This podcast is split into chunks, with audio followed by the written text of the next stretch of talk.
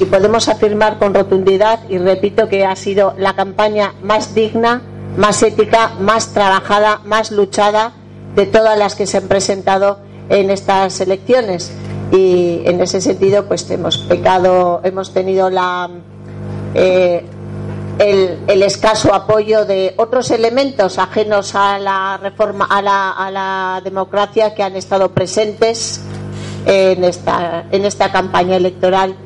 que pasará la historia, pasará la historia por ser una de las campañas electorales más antidemocráticas que hemos llegado a conocer